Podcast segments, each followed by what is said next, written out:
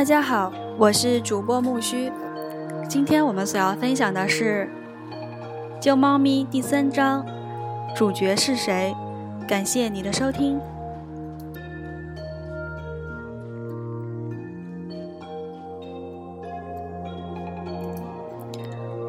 第三章，主角是谁？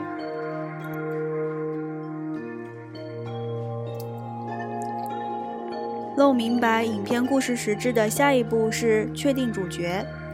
正如我睿智的老父亲常跟我说的：“给我讲个故事，主角是。”有了这个概念之后，无论何时听编剧振作精神推销他的电影创意时，我希望最好能听到一些版本。这，这是，这是一个关于什么什么样的家伙的故事。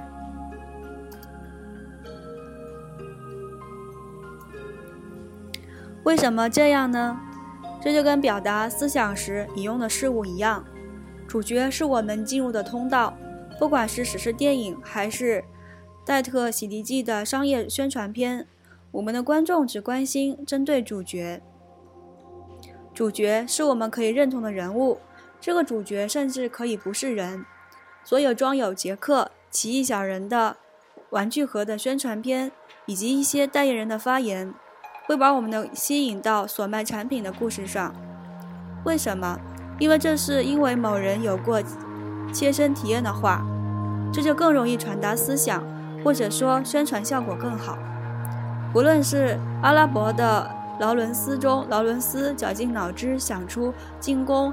巴格达的方法，什么什么样从地上，还是泰诺宣传片中勤劳的中产阶级妇女不知头痛何时才会消失，把观众吸引到故事中的原理都是一样的。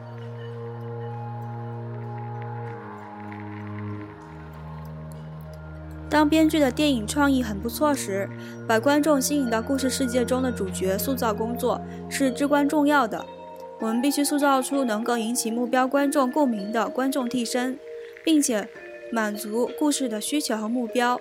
一切始于故事线开端，以某人吸引住观众，并让观众认同某事。这就是为什么所有优秀的故事线中总会包含一些形容词：一个不愿承担风险的老师，一个有旷野恐惧症的速记员，一个胆小的银行家。这对于反面主角。对手、敌手也适用。对于反面主角，要这样描述：滥用武力的警察、疯狂的恐怖分子或杀人狂面包师。因此，为其真正能够引人入胜，我们给影片列表加点完美的故事线必须包含的东西。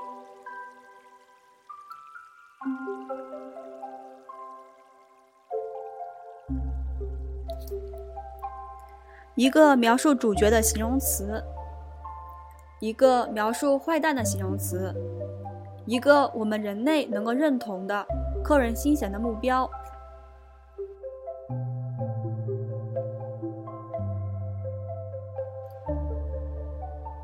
通过理清主角的这些看似微不足道的轮廓，还有企图阻碍主角实现目标的坏蛋盖帽，我们可以更好的了解所牵扯的事物。从而使我们能够锁定这些事物，精心使其为故事做出贡献。但我们该如何来实现呢？我们该如何满足优秀的故事的要求，并创造正确的人物，以便卖出剧本呢？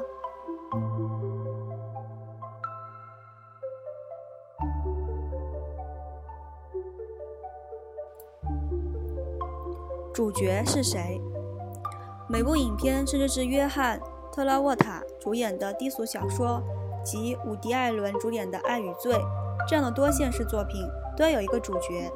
影片必须是关于某个人的，必须有一两个人物可以让我们关注、认同并支持，能够承载电影主题的人。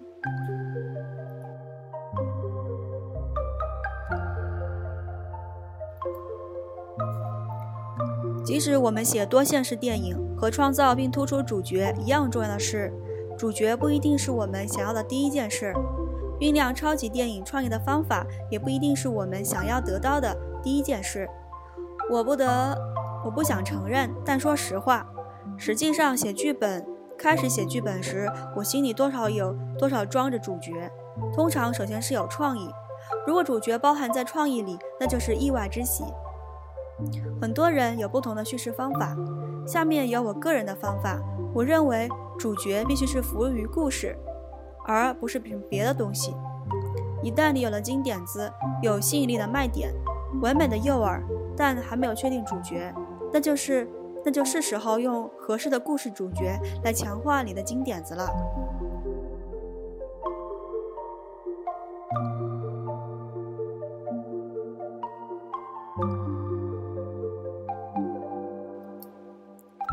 一切都是为了使故事更好。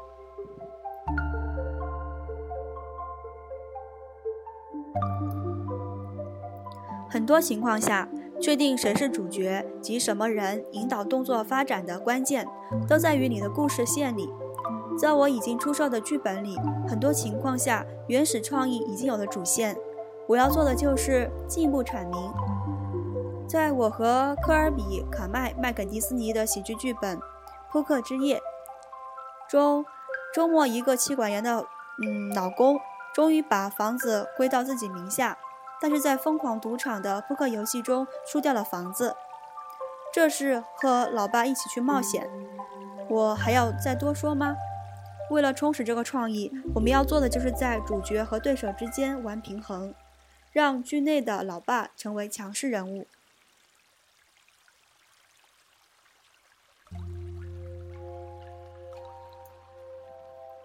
我列举的另一个剧本是卖给环球公司的喜剧片，叫做《三年级》，有类似的大前提。这是一个成年人回到三年级的故事。在母校前的汽车超速监视区中被逮住后，法官判令主角回到三年级去学习礼貌。很简单的创意是吧？但是把谁放在这个情景中最合适？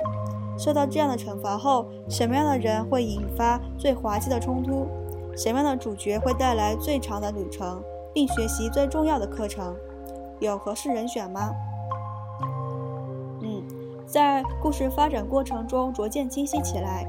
最需要的是这种课程的，还是没有真正长大的家伙？表面表面看来，他是成功的生意人，准备在事业上进一步发展，给孩子们设计暴力视频游戏，讽刺不？但实际上还应该回到学校去学习基本的做人道理。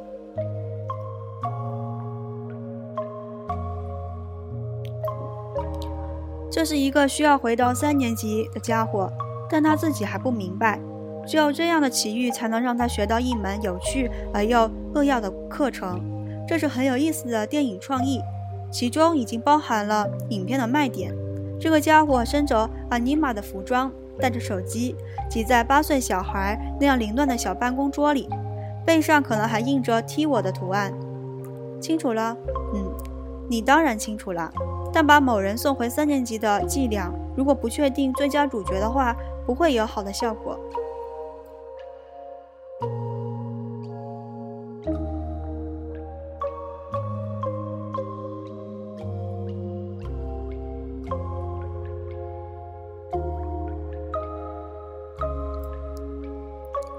扩展故事线。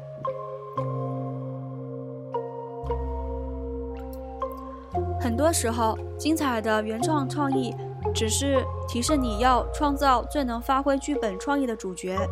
哪些事儿是必要的？为了使这个创意能够成功，通常你要钻研这些人物，以便给主角带来最多的冲突、最长的过程、最原始的目标。从而扩充电影的创意，使其冲击力变最大化。为了更好地阐明这点，我们再回头看看第一章中引用的故事线，看看这些电影创意中还有没有其他可能的主角。在四个圣诞节中，我所知道的就是两位主角是年轻人，他们都来自父母离婚又再婚的家庭，这样带出圣诞节那天要探访四个家庭的问题。我猜这对夫妇想永远在一起，但他们到底还是有些问题。他们回避各自家庭以及成长过程的问题。他们不想离婚，但生活中不都是一帆风顺？他们刚结婚不久，因此圣诞节这一天对他们来说是一个考验。他们会走上父母的老路吗？他们会走自己的路，永结同心？白头偕老吗？当然，我没有看过剧本，我不知道编剧会如何选择。但如果是我的话，我会这么做。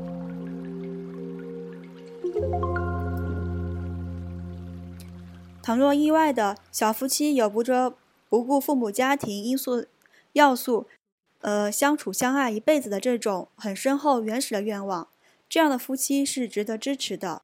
这是我喜欢看的电影，因为那些是我祝福的人物。因此，这个简单的前提就有了真正的内涵。在影片故事中，我们不但会支持故事中的正确人物，还会让他们经历合理的、完整的，嗯，旅程。现在故事就是人物。你可能认为这就是一张很有意思的电影海报。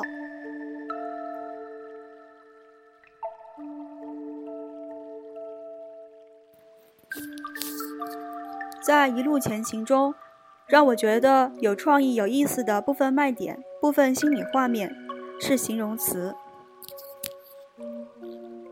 畏首畏尾的老师和有点暴力倾向的小舅子警察同行，目标很原始，对他们都关心女人的爱。这些形容词告诉了我们故事的走向。对老师来说，这是火的考验，他能够克服。能否克服恐惧，并通过现实世界英气勃勃的警察赢得未婚妻的芳心？如果他真的爱她，那么他就能够做到。但现在，让我们还是以一路前行为例，试试其他不同的人物。如果我们可以随便改变基本前提，会怎样呢？如果追求警察姐姐的而不是老师，而是退伍军人，会怎样呢？嗯。这样的话就是完全不一样的电影了，完全扭转了我脑海中的样子。现在为使喜剧冲突鲜活起来，这个警察应该是个胆小鬼。他是一个，他是巴尼法夫，他的未来姐夫将会在回忆海湾战争和厌战的情绪中教会他几件事情。一路上一起上路可能是出自退伍军人的主意，瞬间这部电影完全改变了样，不是吗？但这是另外一回事了，只是表明怎样会有好点子。如果人物不妥，片子就毁了。对我来说，原始创意是最好的。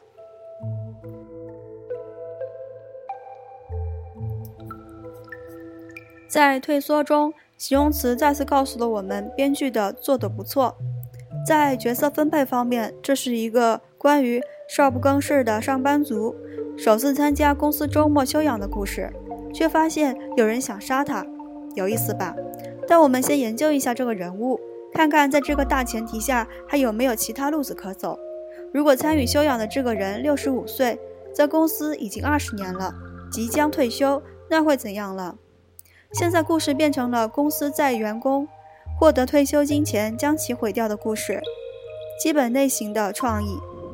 公司休养，一系列谋杀企图。一个不知为什么成为谋杀对象的人，但过程将颇为不同，寓意也大相径庭。观众也是如此，没有人会愿意看这样的影片。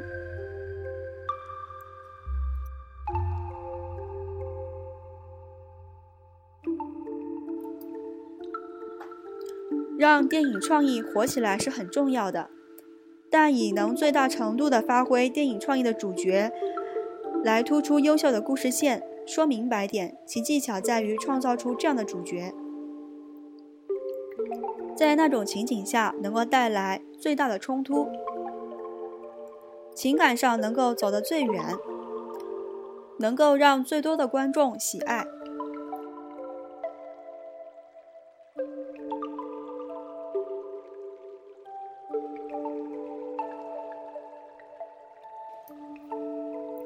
对于最后一点。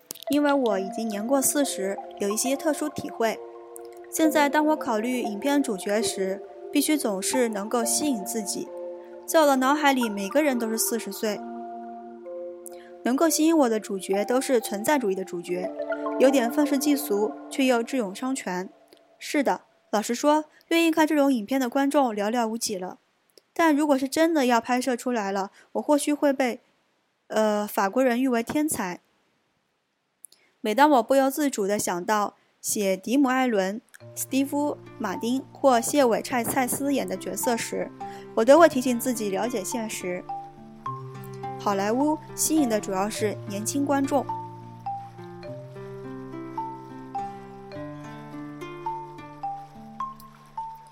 这些演员整体上看起来不错，作为老少皆宜的家庭影片中的角色很好，但是作为主角可惜可以吗？不行，好吧，或许偶尔可以。一旦我保持了理智并放放弃大的改动，我的解决方法是使那位杰出的人物和身处困境的年轻人在一起，把身处危机的夫妇变成二十来岁的小夫妻。这些年轻人是看电影的主要人群。这些人是观众们在多厅影院喜闻乐见的主角。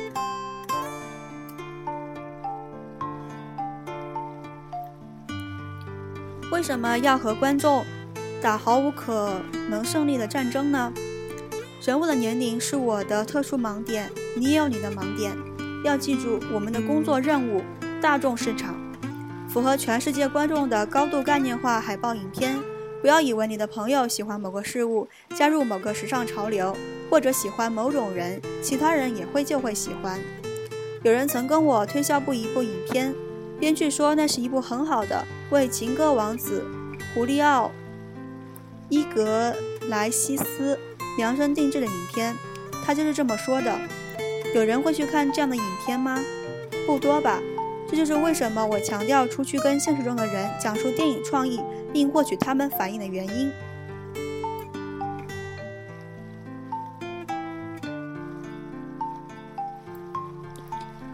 盲点的讨论让我想起了父亲曾经跟我讲过的特有意思的故事。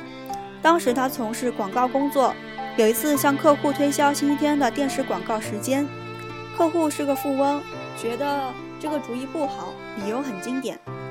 星期天没有人会留在家里看电视的，大家都出去打马球了。这是我们所有人都要吸取的教训。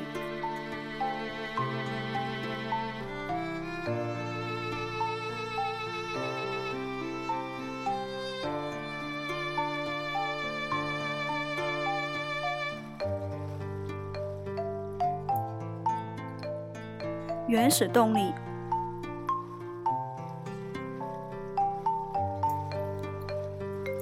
本书中始终强调，在这里再说一次：原始，原始，原始。你一定下主角，主角努力成功的动机必须是最原始的。他需要什么？如果是工作上的晋升，最好能够获取爱人芳心，或为女儿筹措手续费用，呃，联系起来。如果是和对手竞争，最好是导致摊牌并一决胜负。而不是不痛不痒的骚弄，为什么呢？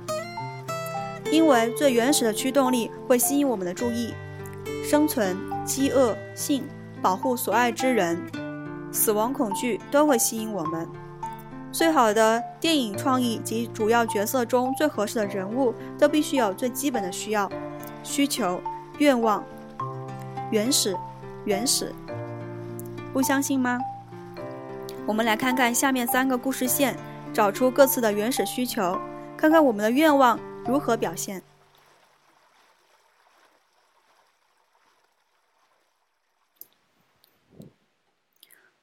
如果四个圣诞节中主角夫妇还没有结婚会怎样？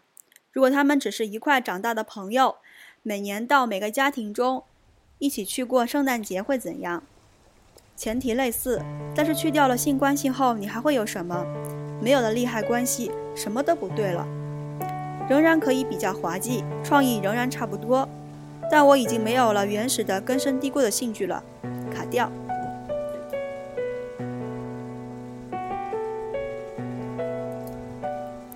在一路前行中，把姐姐和未夫的关系拿掉试试看。如果笨拙老师只是签了合同跟警察。任何警察骑行会怎样？嗯，这个拿米纸牌游戏似的原始需求中，我还能找到生存。这个老师仍然必须熬过那个晚上，这对他来说还有生命危险。但如果警察姐姐、老师、未婚妻这三重关系作为目标的话，利害关系会与原始需求共鸣，就跟第二章中的片例一样，差不多是个侠客的故事，不是吗？但把公主作为奖赏使片子有比较好的效果，无论是现代背景或中世纪背景都是一样。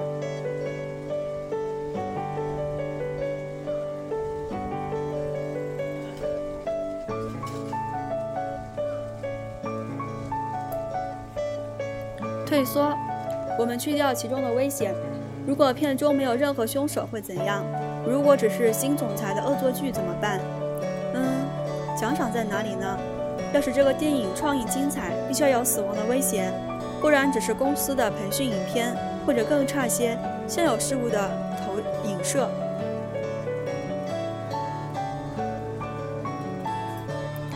这些都是关于主角的问题。给他些奖赏，真正的奖赏，原始的奖赏。奖赏刺激是最基本的，这我们都能理解。让主角需求真实、简单些，生存、饥饿、性、保护所爱之人、死亡恐惧。至于剧本中的角色安排，反响最好的是夫妻之间的故事，父亲和女儿的故事，母亲和孩子的故事，前男友和女孩的故事。为什么呢？因为我们的生活中都会出现这些人物。你说爸爸，我就想起了我的爸爸；你说女朋友，我就想起了我的女朋友。我们的生活中都有，因为可以吸引我们的注意力，这样能够立刻、立即吸引我们的注意力。因为那些人，甚至那些字眼，我们我们都有着原始的反应。因此，当有疑问时，让你的人物立于最根深蒂固的意象，使其跟我们的息息相关，使其成为原始人及原始人的兄弟，都能理解的东西。现在跟我说，要原始。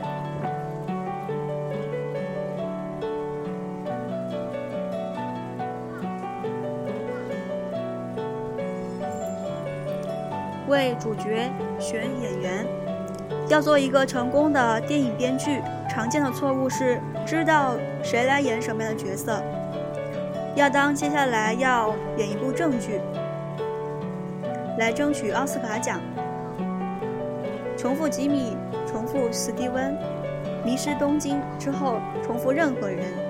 我们看过他们的最新影片，或许知道他们在下一部影片里的角色，或许不知道。我们可能认为最好知道所写电影剧本中他们演什么角色。我要在这里明确，我们不知道。这是经久考验的格言。卖出剧本前，不要事先给影片设定演员。不要为特定演员设定角色，不要老是有某个演员来演某个角色的想法，你经常会失望的。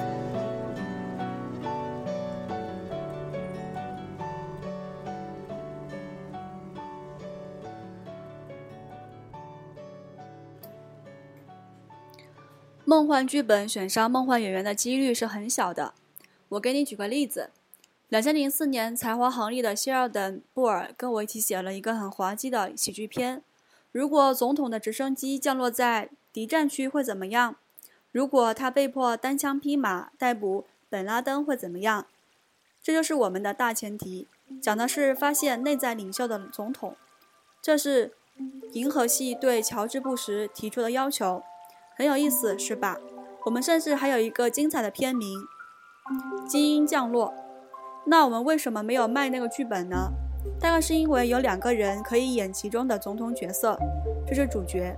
除此之外，几乎没有人能演出那部片子。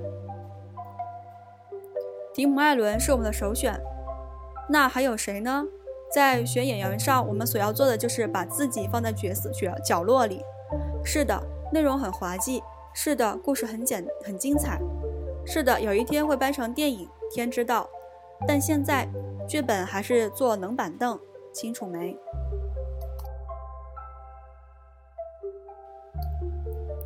我们是专业电影编剧，了解得更为到位。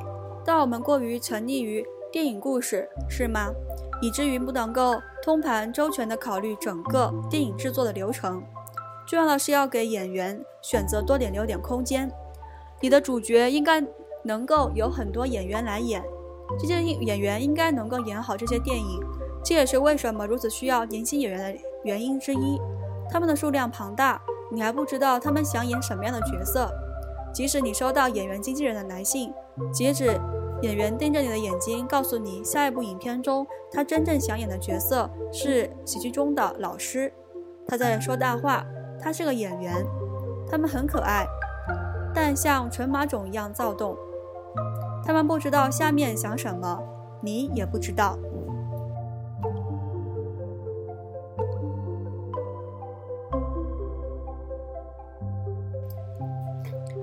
演员的原型，为什么有些演员反复的演某个角色？第二章中提到过，你可以发现电影史上有很多大明星，把能够演的某个角色演得出神入化，如玛丽莲梦露、克拉克盖博、加里格兰特等。再想想金凯瑞、罗素劳拉、茱莉亚罗伯茨及桑德拉布洛克，不是说那些演员不够优秀。演不了其他类型的角色，而是因为要使电影受欢迎，一般要求影片里向我们展示某种类型。现在出演了这些原型的演员，只是取代了以前某些这些原型的演员。罗斯克劳难道不是埃罗尔费林吗？汤姆汉克斯难道不是吉姆斯图尔特吗？桑德拉·布洛克难道不是罗莎·罗琳·罗素吗？这些原型之所以存在，是为了满足我们在影片中看到脑海中影子的作品的内心需求。这些演员表现的是我们感兴趣的荣格原型。如果你老想着为这些原型写剧本，而不是明星，选演员就会比较自如了。由于这里并不严格符合荣格学说，虽然我在荣格研究上得了 A。我给你提供一些奈斯德的原型供你参考。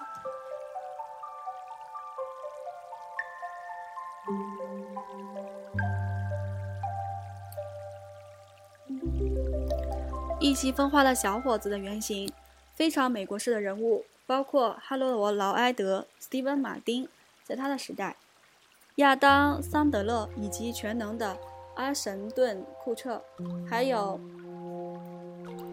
呃，霍香纳·阿尔吉尔有点傻，但很勇猛。我们通常希望这类人物能够获胜。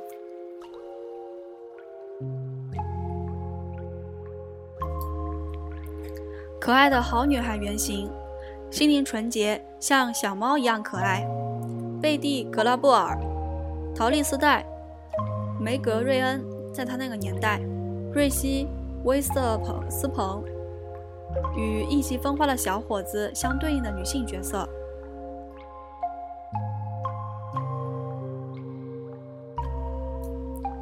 还有小顽童的原型，古灵精怪的孩子，杰基·瑞根、麦考利、卡尔金，甚至还有他们邪恶的对手，坏种子如帕蒂·麦克米克之类的。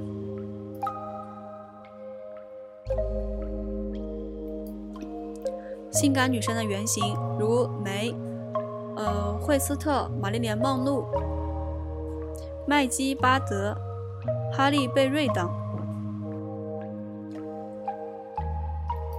还有男性版本的美男子，从鲁道夫、瓦伦诺蒂到克拉克·盖博、罗伯特·里德福德到汤姆·克鲁斯、维格·莫腾森到迪塞尔夫妇的爱子范·迪塞尔，都是。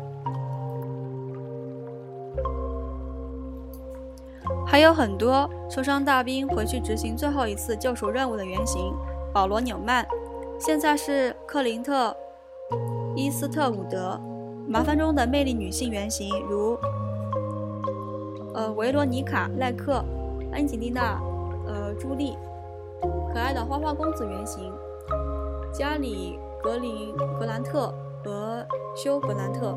另外还有会议的嘲弄者丹尼·呃，凯瑞。古迪·艾伦、罗伯·斯奈德、聪明的祖父克里亚·吉尼斯，以及现在同样胡须、同样着装的乔恩·麦克伦，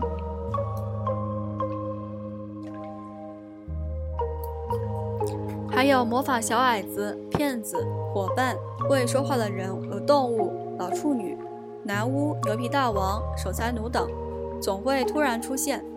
反而复之，在故事中出演同样的人物，具有同样的功能，跟了解故事内情的历史一样。了解人物的发展历程也是必要的。你不一定要像约瑟夫·坎贝尔所见那样，不论演员招募中谁比较热门，原型绝不会改变。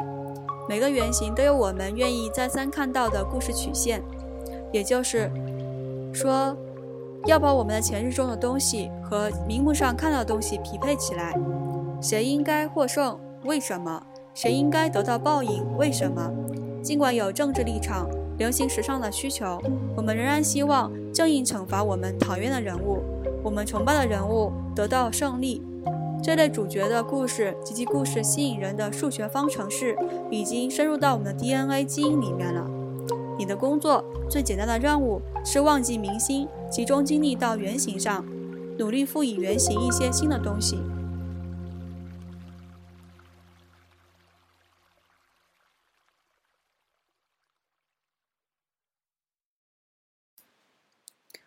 特殊情况。现在，为了较真的读者，我们来谈谈例外的情况。要在创建线性的、简单的电影主角时，我们很容易看懂。但特殊情况呢？多线式呢？传记片呢？人物来源于不相干的神话故事的动画片是什么情况呢？OK，是的，总会有些特殊情况。但在所有的这些例子中，无论是线性简单还是特殊情况，找主角的方法是一样的。以传记为例，人家把某人的生平故事给你，你要从中提炼出一部电影来。如果那个人不太可爱怎么办？或者他的所作所为不那么让人称道怎么办？我们来看看金赛。那些了解著名的性学先锋阿尔弗雷德·金赛的人，会明白编剧比尔·阿顿。同时，也是导演面临的问题。金赛是个怪人，他以朋友和邻居为对象进行性学研究，监视他的妻子，以很多人的反感的方式进行课题研究。在这个故事中，寻找主角也是意味着寻找坏蛋。但既然他们能够从色情文学大师拉里·弗莱特《好色克》杂志的出版者生平中提炼出一部电影《新书大亨》，把他塑造成一个英雄。那么为什么不能采取这个模式？冈顿就是这么做的。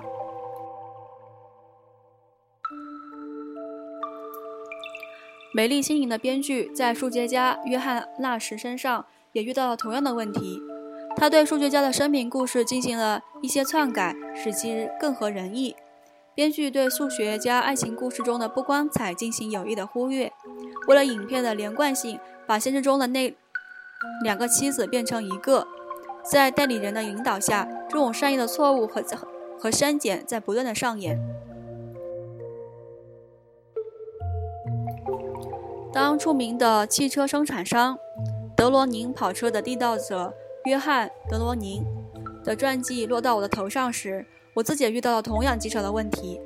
当我研究发现，它不是由于激进的设计理念被底特律三巨头 （Big Three） 及通用。福特和，呃，克莱斯勒三大汽车公司抛弃的失落的怪人，而是有点像某些报道上所说的骗子。这些都没有关系，但谁是这个事故事的主角呢？我的解决方案是让我看过的一本书的作者成为主角。他曾跟随德罗宁打天下，后来对德罗宁以及他的梦想逐渐失望。通过这个局内人对德罗宁起落的描绘，展示了他如何被愚弄。给了观众进入故事的入口。我甚至把剧本起了一个很好的名字——《梦幻汽车》。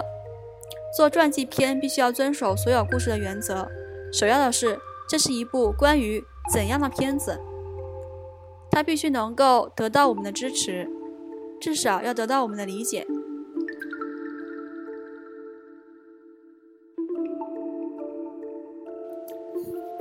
编剧在写多现实的作品时，也会遇到同样的问题。正如低俗小说中的约翰·特拉沃塔以及《爱与最终的乌迪·艾伦所证明的，主角不一定是影片中出场最多的那个人物。每个人的出场时间、荧幕时间、放映时间都差不多。那这部影片讲谁？谁是主角？堪称多线式作品大师之一的导演罗伯特·阿尔特尤曼精于此道。纳什维尔、情调洛杉矶、捷径都是交叉的人物目人物速写，没有中心主角。但阿尔特曼有着不同的见解。纳什维尔这是个这座城市成为了影片《纳什维尔》的明星。捷径和停脚洛杉矶是以洛杉矶为主角明星的。虽然这些作品不是传统主角故事，但阿尔特曼找到了方法，并坚持了下来。他通过创造新型的可以支持的主角，真诚地表达了其中的寓意。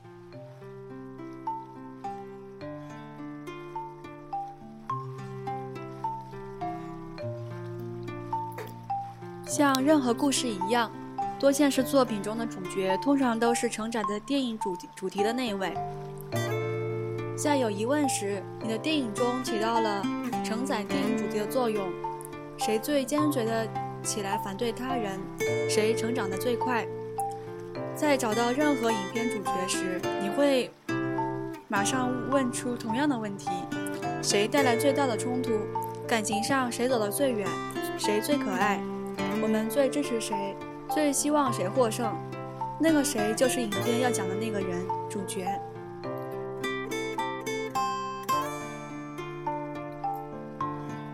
基于现实题材的动画故事所带来的难题通常有所不同，尤其在进行不同的文化和年代差异的阐释时。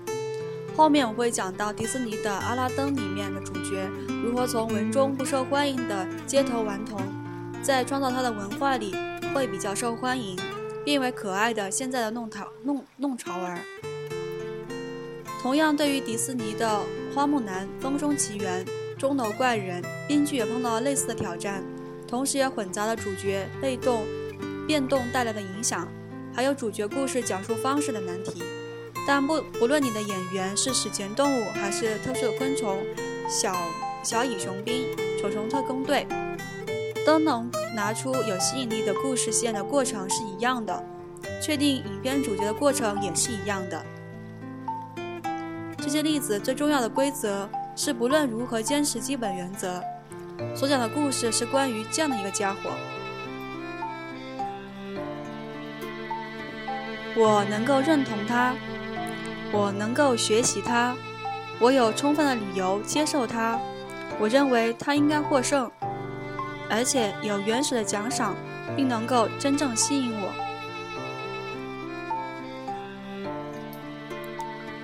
遵循寻找影片主角的简要秘方，你就不会犯错。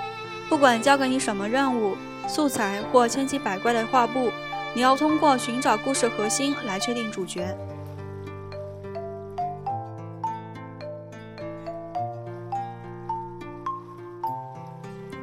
服务于故事线，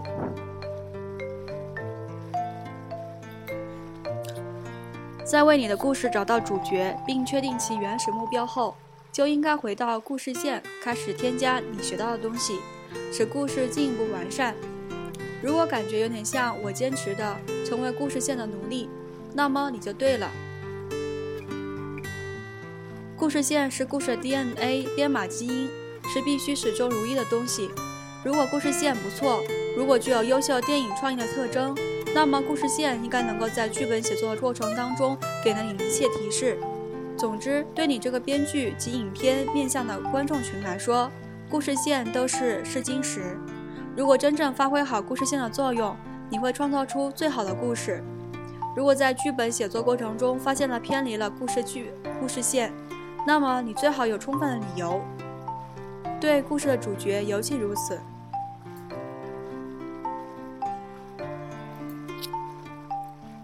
故事线讲述的是主角的故事，他是什么人，要起来对抗什么人，有什么危险。简洁有效的一句话概要，故事线可以告诉你所有的信息。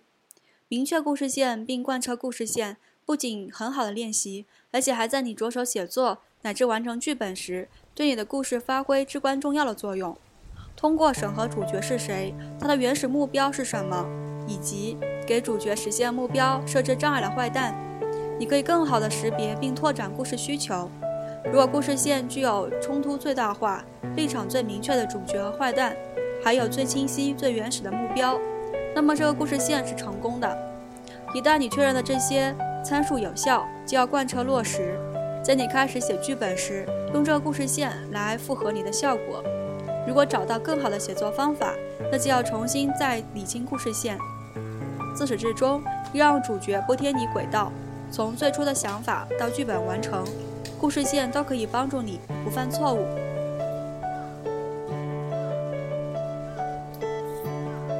总结：找到故事主角是拿出吸引人电影创意的第二个重要内容。吸引人就是说卖得掉。实际上，主角分配和创意都是拍摄任何电影的起点。讲什么故事和故事里主要有哪些人，是任何电影观众都会首先要问的两个问题。对从经纪人到制片人到电影公司总裁等人来说也是如此。主角和故事内容以令人心动的方式结合起来，才使我们对故事的发展感兴趣。理想的主角是在那种情况下带来最大的冲突、最长情感经历以及大家都支持的原始目标的人。生存、饥饿、性、保护所爱之人、死亡恐惧都会吸引我们。主角通常也是我们本能的认同的人。母亲和女儿、父亲和和儿子、兄弟和姐妹、丈夫和妻子，比较单纯的陌生人，更合适作为片中主要角色。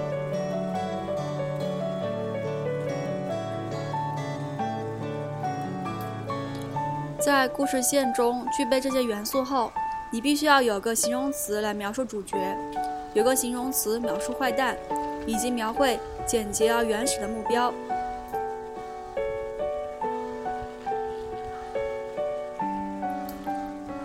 技巧一：回顾各类型中你想写的影片列表，逐个写出故事线。注意要选最恰当的形容词给类型的主角。坏蛋以及主角的原始目标。二，从你的影片类型列表中，你能识别出什么样的演员原型？主角是什么类型的人物？过去和现在有哪些演员可以演哪些角色？三，说出一部多线式电影，并确定其主角。是否每部影片必须要有个主角？除了那些故事中不需要的主角电影。四。如果最后有足够的勇气了，试着给下面的创意写写故事线。小果子得到了一辆会说话的汽车，利用你所知的强化主角、坏蛋和原始目标的方法，为这个创意写个故事线。一定要用合适的、能抓住观众心灵的形容词。